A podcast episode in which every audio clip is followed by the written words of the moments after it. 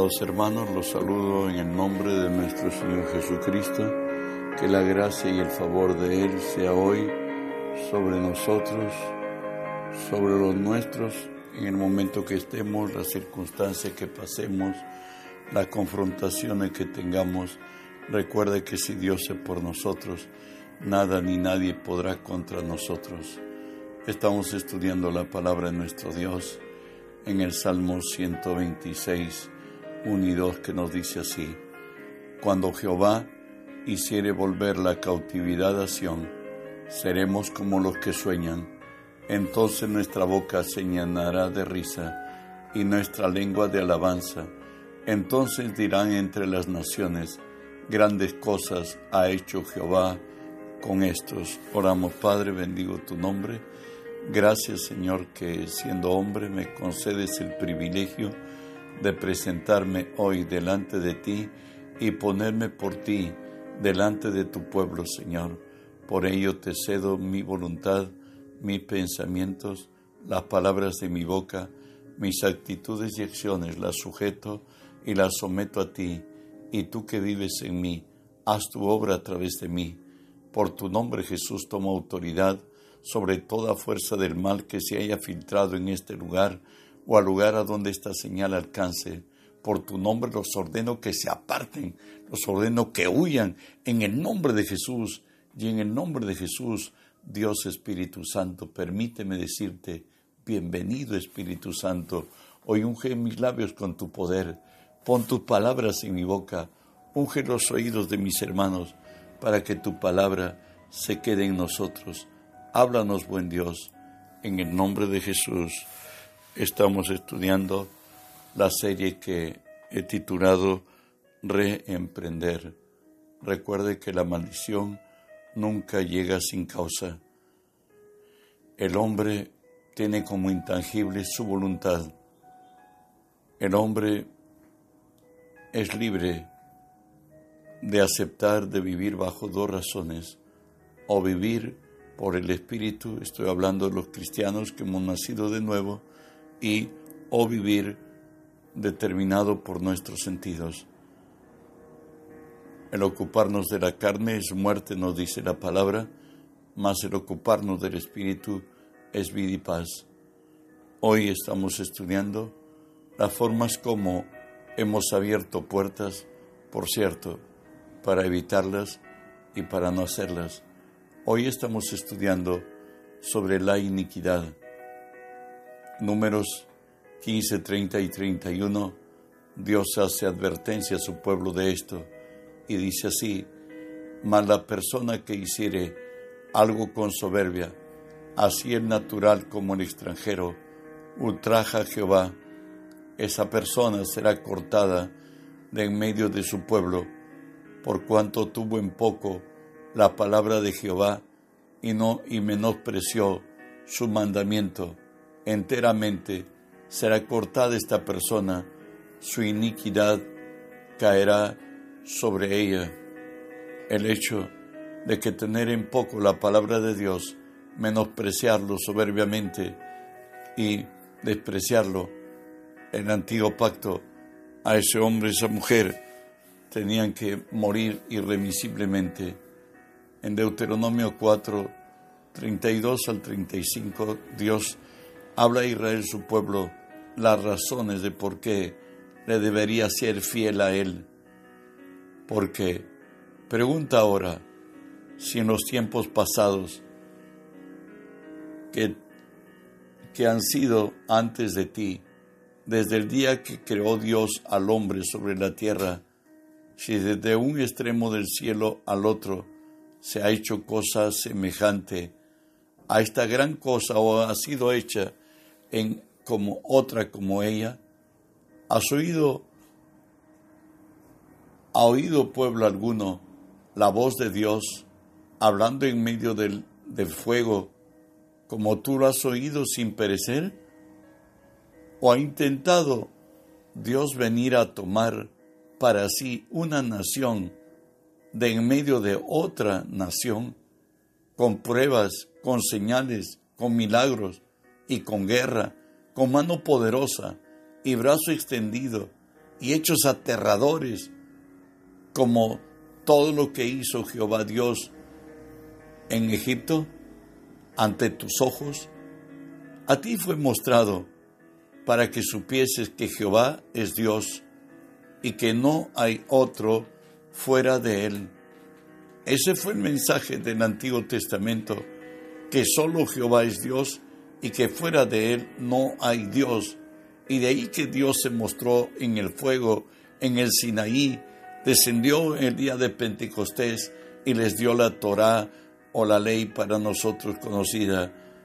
También Dios hizo grandes milagros, diez plagas que desbarataron a un imperio y por medio del mar sacó a su pueblo y lo llevó cuarenta años por el desierto, solamente bajo su protección, dirección y sustento. En Hebreos 2 nos habla a nosotros. Por tanto, es necesario que con más diligencia atendamos a las cosas que hemos oído, no sea que nos deslicemos, porque si la palabra dicha por medio de los ángeles fue firme, y toda transgresión y desobediencia recibió justa retribución, ¿cómo escaparemos nosotros si descuidamos una salvación tan grande?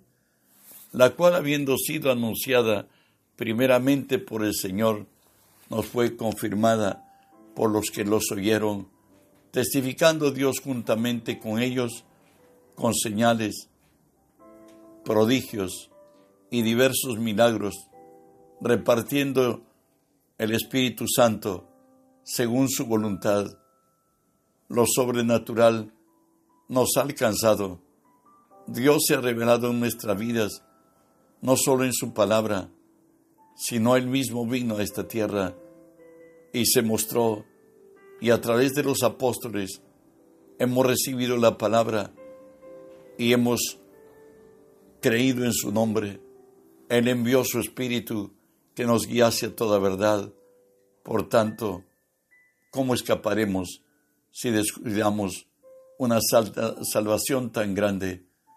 Hay pruebas evidentes por las cuales debemos vivir en sujeción y sumisión a Dios. Dios es ayer, es hoy y es siempre. Jeremías 13, Israel exhorta a su pueblo, escuchad y oír, no os envanezcáis, pues Jehová ha hablado, dad gloria a Jehová, vuestro, vuestro Dios antes que haga venir y antes que vuestros pies tropiecen en montes de oscuridad y esperéis luz y os vuelva en sombra de muerte y tinieblas. Mas si no oyeres esto, en secreto llorará mi alma a causa de vuestra soberbia, y llorando amargamente se desharán mis ojos en lágrimas porque el rebaño de Jehová fue hecho cautivo precisamente en un tiempo especial en la historia de Israel, que al fin serían 400 años de cautiverio. Ezequiel 18 nos dice así, por tanto, yo os juzgaré a cada uno según su camino, oh casa de Israel, dice Jehová el Señor, convertíos y apartaos de vuestras transgresiones, y no os será la, iniquidad causa de ruina. ¿Sabes? Para disfrutar una verdadera libertad y plenitud de la, de la nueva criatura, es necesario arrancar la raíz de maldición. Recuerda, la palabra nos dice que la maldición nunca vendrá sin causa, así como el gorrión en su hogar y la golondrina en su nido. La maldición nunca vendrá sin causa. Isaías 59 nos dice así, He aquí que no se ha cortado la mano de Jehová para salvar, ni se ha agravado su oído para oír, pero vuestras iniquidades han hecho división entre vosotros y vuestro Dios, y vuestros pecados han hecho ocultar de vosotros su rostro para no oír. La iniquidad es la soberbia del hombre y por tanto Dios se respeta a sí mismo. Y aun cuando estemos clamando y quebrantados, el hablar en contra de la palabra hace que Dios se esconda. Ya en el nuevo pacto nos dice la palabra que todo lo que no, proviene, de, no proviene de fe es pecado. Dios nos ha llamado para que su palabra sea norma de vida, que caminemos en ella.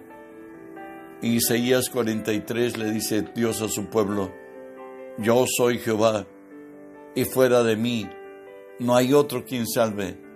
Dios quiere una absoluta dependencia de nosotros, su pueblo, de Él. No algo, sino todo. La iniquidad está intrínsecamente ligada al mundo espiritual de las tinieblas. Y es allí donde el enemigo encarga las maldiciones que vienen de nuestros antepasados.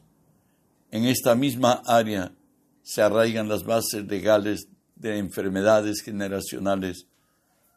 La base legal que tiene Satanás para robarnos, zarandearnos, oprimirnos, y va a ser una constante impedimento para recibir la plenitud de las bendiciones.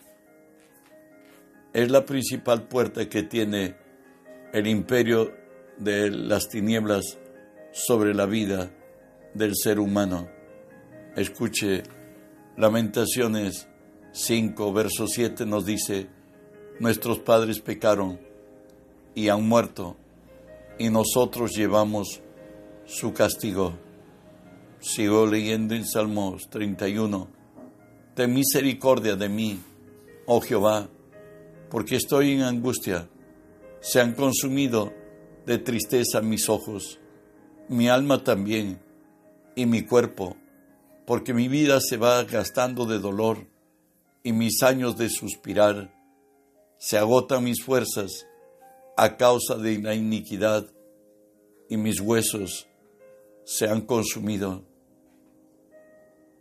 La iniquidad es la causa de todo mal incurable, de todo cosa que contra el hombre ya es determinante. También lo dice el Salmo 107, fueron afligidos los insensatos a causa del camino de su rebelión. Rebelión es a la par con iniquidad como maldad, y a causa de sus maldades su alma abominó todo alimento, y llegaron hasta las puertas de la muerte. Avanzamos Salmo 109. Amó la maldición y ésta le sobrevino, y no quiso la bendición, y ella se alejó de él. Se vistió de maldición como de vestido, y entró como aguas en sus entrañas, y como aceite en sus huesos. Cuando usted sabe que la sangre, la fábrica de ella está en los huesos. Dios dice que a causa de la iniquidad nos vestimos como de maldición, como vestido. Entró, dice, como agua en sus entrañas y como aceite en sus huesos. Si dañó nuestros huesos, ha dañado la genética, el hombre va rumbo a la muerte para disfrutar de una vida verdadera, de verdadera libertad y plenitud de la nueva criatura. Es necesario arrancar la raíz de maldición. Eso nos dice Mateo 15, 13. Pero respondiendo él dijo, Toda planta que no plantó mi Padre Celestial será desarraigada Dios no es un Dios que se complace en condenar. Dios siempre trae nuevas oportunidades, aún al, al impío que no lo conoce, y cuanto más a su pueblo. Y dice la Escritura así en Levítico 26, y confesarán su iniquidad y la iniquidad de sus padres por su prevaricación con que prevaricaron contra mí, porque también adumbieron conmigo en oposición. Yo también habré andado contra ellos y los habré hecho entrar en la tierra de sus enemigos. Entonces se humillará su corazón incircunciso y reconocerán su pecado.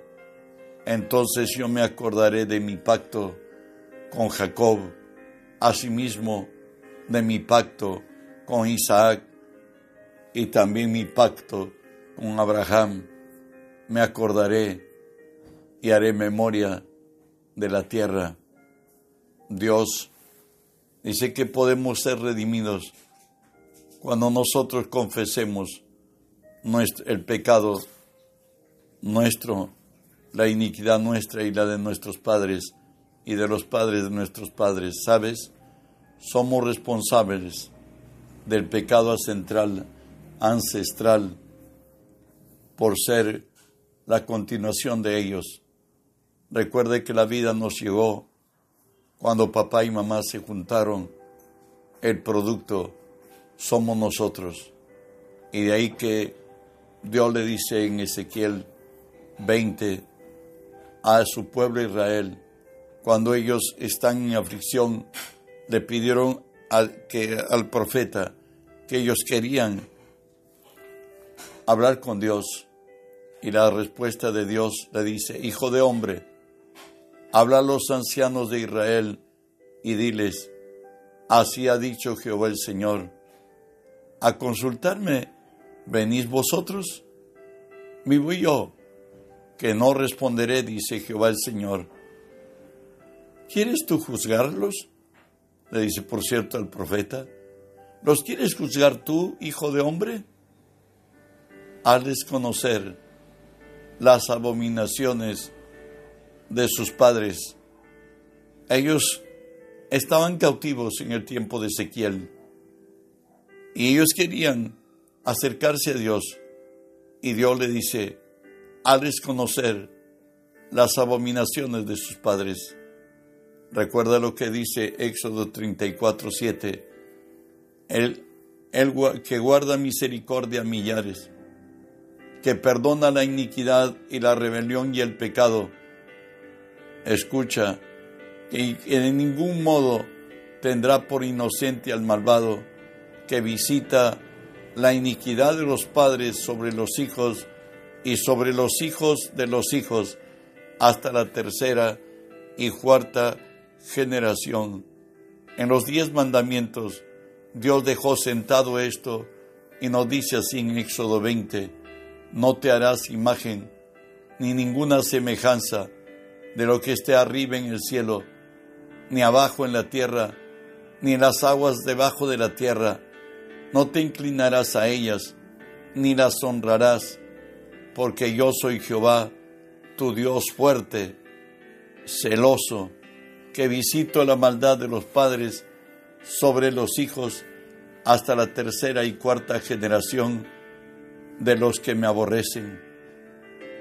Los resultados de ella lo vemos en el Salmo 79, donde el salmista le dice al Señor, al presentarse delante de Él, no recuerdes contra nosotros las iniquidades de nuestros antepasados, vengan pronto tus misericordias a encontrarnos, porque estamos abatidos.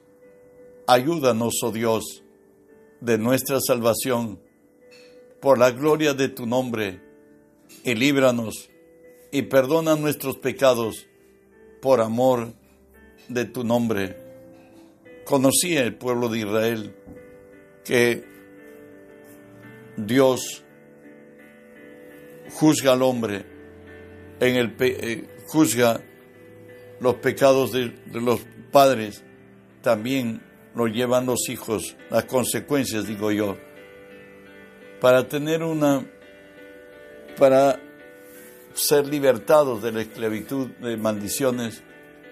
Y ya leímos en, en el Levítico 42 de que debemos pedir el, el perdón por el pecado de nuestros padres y por el pecado nuestro y de nuestros padres hasta la cuarta generación de los que nos aborrecen. Para eso tenemos que hacer una oración identificatoria, donde tú y yo y todos somos, somos parte de nuestros padres. ¿Por qué? Porque somos producto de ellos y somos extensión de ellos en esta tierra. De ahí que voy a leer porque el tiempo no es, no es corto. Los pasos a tener en cuenta en la oración identificatoria. Primero, debes ser consciente que somos responsables delante de Dios del pecado de nuestros padres y del pecado de los padres de nuestros padres, de la misma manera que somos responsables de las consecuencias que por la iniquidad de nuestros padres acarrean en contra de, nuestras generaciones al ser parte de ellos desde nuestra concepción. En otra, el hecho de que somos el producto de nuestros padres, también tenemos responsabilidad de lo que no hicieron bueno delante de Dios y que desgraciadamente nos alcanzó la maldición y por tanto, segundo paso, es necesario, dice, antes de presentarse delante de Dios, haber identificado la maldición generacional establecida por ley divina al haberla infraccionado, siendo esta la misma que alcanzó con maldición a nuestras generaciones Recuerda que Dios maldice hasta la tercera y cuarta generación de los que le aborrecen, para que sea considerada una maldición ancestral, cuando menos se debe repetir el acto en nosotros, nuestros padres y nuestros abuelos. Si eso es así, bueno, un tercer paso debemos dar. Recuerde que las maldiciones lo encontramos en el libro de la ley. El libro de la ley son los cinco primeros libros de la Biblia y especialmente en Deuteronomio 28 lo encontramos las maldiciones a causa de la desobediencia. Ahí está la enfermedad, la pobreza, la demencia, bueno, cosas que usted debe leer. Tercero, con el espíritu quebrantado y con un corazón contrito y humillado, acerquémonos al trono de la gracia para pedir gracia y oportuno socorro, para que por medio del poder de la sangre de Jesús sea perdonada nuestra iniquidad y la iniquidad de nuestros padres y la iniquidad de, de los padres de nuestros padres, con que nos rebelamos contra lo establecido por Dios y porque anduvimos en oposición contra Dios. Recuerde que la sangre de Jesús nos limpia de todo pecado, que si confesamos nuestros pecados, Él es fiel y justo para perdonar todos nuestros pecados y limpiarnos de toda maldad. El paso cuarto nos dice, al orar, esto es, estar en la presencia de Dios, del Dios justo, debo confesar que Dios en su justicia ha maldecido a nuestras generaciones. Para esto, decimos es mencionario, es necesario mencionar la maldición que nos ha alcanzado y pedir ser redimidos de ello en el nombre de Jesús. Recuerden que si lo hacemos con fe, Dios siempre perdona. Por tanto, paso quinto, con acción de gracias, debemos transferir al Señor nuestras cargas. Él quiere llevarnos, llevarlos y revertirlos a nuestro favor, porque el Señor no desecha para siempre. Antes se aflige, nos dice la palabra, se compadece según la multitud de sus misericordias. Por tanto, declara por fe el perdón concedido por su gracia, hasta que en el Espíritu estés consciente haber sido, haber sido perdonado y recibir sus manifestaciones de ello a través de la paz que ponen en nuestros corazones gozo a un cántico nuevo. Finalmente, con autoridad que Dios te ha delegado y tenemos parte con Dios a ser hechos hijos de Dios en nuestra condición de perdonados, echemos fuera de nuestras vidas y de, los nuestros toda maldición identificada que nunca más nos serán por tropiezo. Finalmente, confiesa tu libertad, la libertad de tu generación presente y la libertad de tus generaciones que vendrán por la finalidad de Dios a su palabra y a todo aquel que cree. Espero que Dios haya hablado a tu espíritu y camines en su verdad y sigamos extendiendo el reino de nuestro Dios. En el nombre de Jesús.